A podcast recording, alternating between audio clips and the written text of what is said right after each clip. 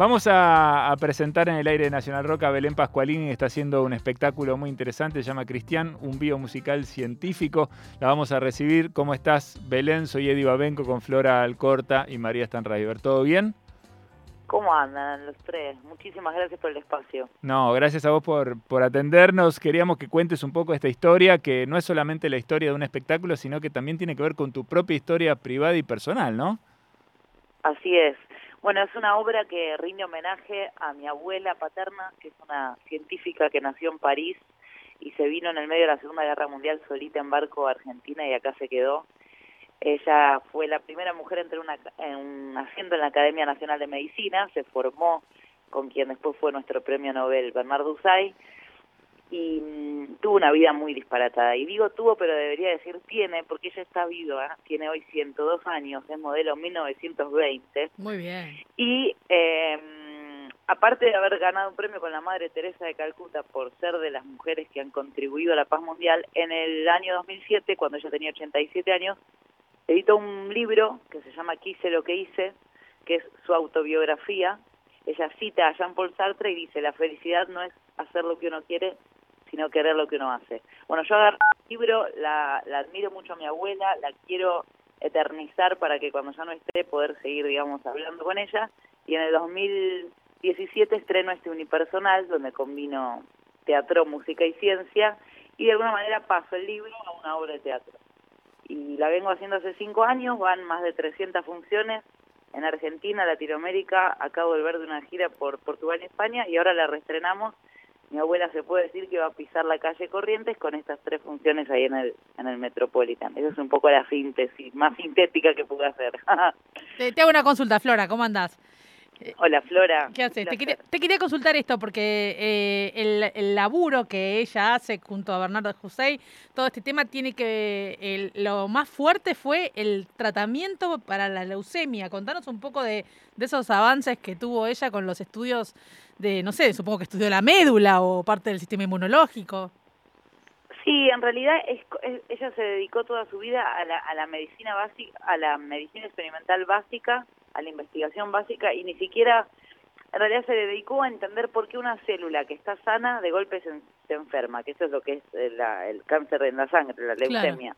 Ella fundó la sección de leucemia experimental en la Academia Nacional de Medicina, además de, de haber sido este, investigadora emérita del CONICET e investigadora eh, activa durante muchos años, pero digamos que a lo que se han dedicado arduamente y ella en, particular como becaria este, que fundó esta sección de, leucemia experimental es entender qué es lo que genera que cierto hábitat, que cierto, que determinado ambiente sea propicio para que una célula que está sana pase a estar enferma. Sí, que al día de hoy seguimos con la misma duda con el, cáncer en general. Digo, es algo que, el día que se resuelva va a solucionar la enfermedad, ¿no? A eso iba, justamente, o sea, en realidad, me parece que esa es la mayor humildad de un científico o una científica, ¿no? Que destinan toda su vida a encontrar una respuesta que saben que es parcial, que es momentánea y que luego se va a ver superada por una por una nueva hipótesis que a su vez después se vuelve a, reemplazar. Entonces, es un trabajo de una de una humildad, me parece enorme, es decir, destino mi vida a estar eh, mirando a través de un, un microscopio una situación para llegar a una conclusión que después se supera. Hoy en día mi abuela es mucho más blanda de lo que era en su entonces y, y la ciencia está mucho más, a ver, yo lo digo así gruesamente, pero está mucho más amigada con todo lo que no tiene que ver con lo meramente este duro de las ciencias duras. Hoy en día están más cercanos todos los índices que tienen que ver con cuestiones eh, emocionales que contribuyen a que una célula se enferme, por ejemplo. Y eso me lo dice mi abuela. Ahora ya no me dice mucho porque está muy grande, pero digo, hasta hace poco ella me decía, 50% es genética y lo que tenés en tu ADN y demás, y hay un 50% que es el ambiente y cómo te tomas las cosas y, de nuevo, lo estoy diciendo de forma muy gruesa, pero cada vez están más borrados los límites entre lo que es la ciencia dura y la ciencia blanda. Claro. Sí, totalmente. Me, me, quedo un poco pensando en esto que decís, porque es cierto que por ahí son horas y horas y horas y horas de los científicos, sigue pasando hoy, ¿no? Dedicados a estudiar y estudiar y estudiar, por ahí para logros muy pequeños que significan un pequeño avance para que después otro pueda retomarlo Eh, y entonces ahí sí tratar de ir llegando a, lugares ¿no? en donde se, bueno, se puedan descubrir nuevas cosas y, revertir ciertas enfermedades. La verdad que es un laburo alucinante. Me parece que la tarea de los científicos fue muy revalorizada durante la, pandemia, eh, pero, pero pienso, pienso en la eh, tal vez en la complejidad o en la dificultad de contar una historia así en un musical, ¿no? Porque también es, eh, es curioso, digamos, no hay mucha tradición de documentales que cuenten historias científicas o historias de científicos.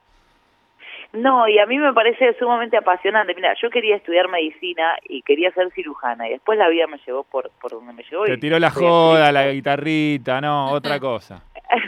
yo quería otra cosa, pero ¿sabes lo que me aburría? Me aburría que toda mi familia era médica y que estuve por acá, es re aburrido. O sea, digo mi apellido y ya tengo como un atajo. Yo claro, un lugar, ¿viste? Con Yuyo. Yo quería tener Yuyo para podar, lío, anonimato. Pero aún así siempre me atrajo como lo, lo, lo científico y bueno, y hacia mi esencia. Yo creo que siempre que creamos un objeto de arte estamos hablando de quiénes somos para que el que lo observa ya sea una escultura, sea un cuadro, sea una obra, sea una pieza musical, también se va la pregunta de, che, ¿quién soy? ¿De dónde vengo? ¿Hacia dónde voy?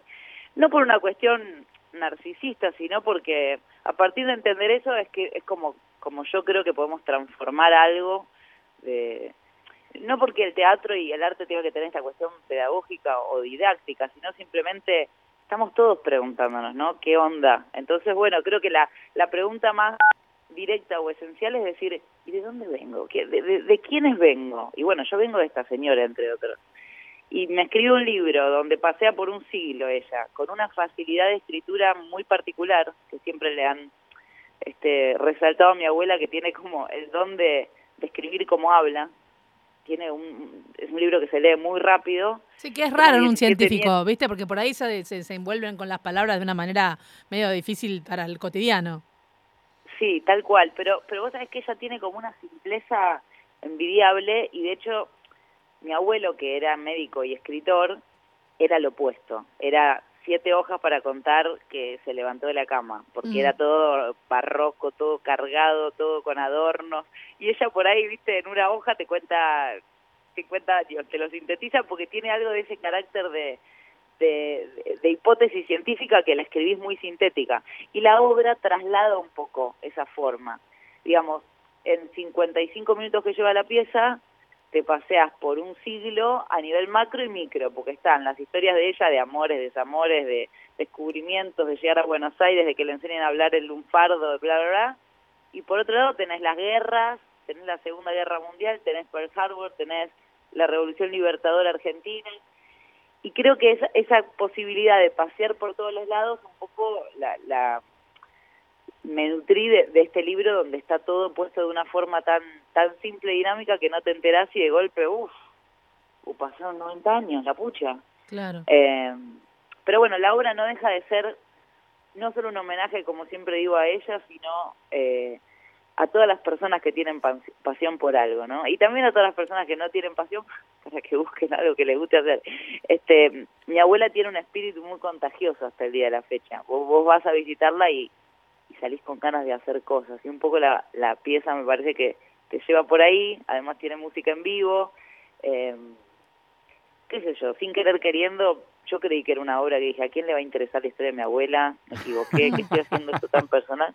Y la gente sale adorando al personaje. Y claro, mi abuela, ¿cómo hacerlo? Mi abuela en mis redes es más famosa que yo, eso desde mm. ya. Te voy a decir algo, Belén. Hay otra parte que, que, seguramente a vos te ha, te ha, llegado, te ha llegado como una devolución de la obra, que es que eh, hay una generación, que es la generación de tu abuela, de, de mujeres, primeras científicas de, su, de su ciudad, de su pueblo, primeras universitarias, eh, que, digamos, que, fueron vanguardistas en su momento, en, un momento en el que las mujeres no accedían a la universidad o no iban a la universidad, o si iban, iban por ahí, si el padre la mandaba a donde el padre quería que estudiara, no, no podían ni siquiera elegir.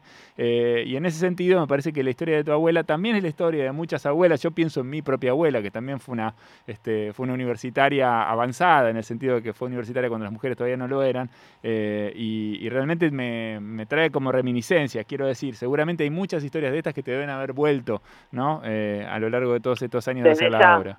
Sí, aparecieron un montón. Bueno, la, la ídola número uno de mi abuela es Marie Curie, pero digamos, si bajamos algo que no ha ganado un premio Nobel, Em, sin ir más lejos, están las primas Rita Levi Montalcini y Eugenia Sacerdote Lustig, que, que son, una de ellas era contemporánea de mi abuela, digamos, se, se, hablaban, estaban en contacto. Son mujeres que claramente, como, como bien decís, Eddie, no, no tenían ni la posibilidad de pensar en ir a una, a una universidad, tenías que tener la suerte de o tener una familia lo suficientemente abierta como para, para habilitarte esa opción, o bueno, o, tener las agallas suficientes como para decir, bueno, me voy, no estoy de acuerdo con estos, con estos mandatos. Y a mí me gusta un paso más y ah, decir, también es la historia de un montón de mujeres y personas, ¿no? Pues yo hablo mucho con mi abuela del feminismo y eso, y ella me dice, ahora ya no tanto, insisto, está muy grande, pero hasta hace dos años ella te decía, mira, yo no fui nunca ni, machista ni feminista, yo quería que me dejaran hacer lo que quería hacer. Y si en el medio se interponía un hombre, una mujer, un caballo, yo lo iba a correr, porque yo quería mi criadero de ratones. Entonces es como, como una señora de avanzada muy fuerte, ¿viste? Eso te quería preguntar, Belén, el tema de ser la primera mujer en integrar la Academia Nacional de Medicina, ¿te, te llegó a contar alguna situación que recuerde de, de cómo la trataban, de cómo era estar ahí siendo la primera? Sí, a ver, sin ir más lejos, cuando llenabas el formulario, hace poco fui a la academia a ver los papeles de mi abuela y tenían el formulario inscripción al sitial, o sea, o sea el asiento cuando se lo dan, eh, te dice nombre, apellido, nombre de la esposa. Claro. O sea, dan por sentado que es un hombre. Sí. Empezando por ahí.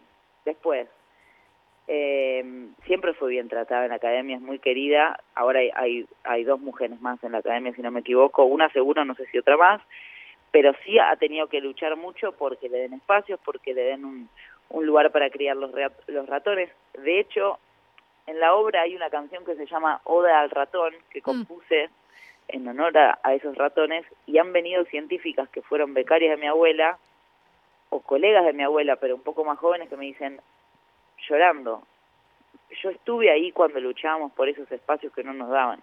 Claro. Eh, lo que pasa es que al haber sido una mujer tan tan apasionada por lo que hace y con una alegría de vivir muy fuerte, que eso también lo toca la obra, nunca se detuvo en lo, en lo malo o en lo difícil. Pero eso no quita que, que sucedió. Lo loco es que yo me entero de esas cosas más por sus colegas o sus discípulas que por ella misma, porque ella nunca nunca optó en detenerse ahí. No se quedó en esa, no se quedó en la queja y está muy bien. Bueno, Belén, eh, te recontra agradecemos este rato con nosotros, felicitaciones por este laburo que venís haciendo. Invitamos a todas, a todos, a todes, martes 22 de marzo, mañana, martes 29 de marzo, la próxima semana, y el martes 5 de abril, 8 y media de la noche, en el Metropolitan Sura en la calle Corrientes, ahí va a estar Belén Pascualini haciendo Cristiano, un biomusical científico, contando la, historia familiar, la historia de esa abuela y un poco la historia de todos y todas, ¿no? Eh, Con coreografías de ratones en vivo, digamos. Ahí va, también eso. No, sí, sí, sí, la van a flashear, ¿eh? Bueno. cosas ahí. Ahí está. muchísimas gracias por el espacio. Las entradas se consiguen por PlateaNet por si quieres saber la audiencia. Está buenísimo. con mucho gusto los esperamos. Dale, escúchame, ¿podría, podríamos invitar a un par de, oyentes del programa a que, a que pasen por ahí si quieren comunicarse con nosotros al 11 3939 8888. Tenemos una invitación, podemos invitar a una pareja, digamos, dos entradas, ¿puede ser? Dale, buenísimo. Después de que la producción te pasa bien los datos, vamos a, vamos a abrir ahora nuestras líneas para que se comuniquen con nosotros. Belén, te mandamos un beso gigante, muchísimas gracias y felicitaciones. Gracias a los tres. Que ande todo bien. Flora, gracias. Un saludo. Ahí estaba. Hasta luego. Belén Pascualini entonces con su obra Cristiana, un bio musical científico, todos estos martes que vienen, 22, 29 y 5 de abril en el Metropolitan Sura.